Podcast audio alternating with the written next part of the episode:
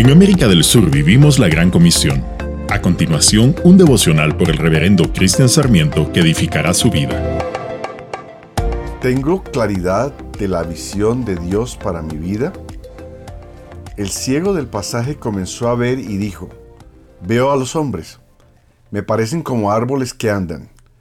Veía pero sin claridad, no distinguía entre las personas y otras cosas estaba todavía concentrado en el milagro y no en Jesús. Entonces Jesús entra en acción, le puso otra vez las manos sobre los ojos. El resultado fue inmediato. El hombre miró con atención y quedó sano. Ya todo lo veía claramente. La clave es la atención. Ahora se concentró en Jesús quien le dijo, no vuelvas al pueblo. Un encuentro con Jesús significa un cambio de rumbo, un cambio de visión. Señor, ayúdanos a fijar toda nuestra atención en ti para ver el propósito que tienes para nuestra vida.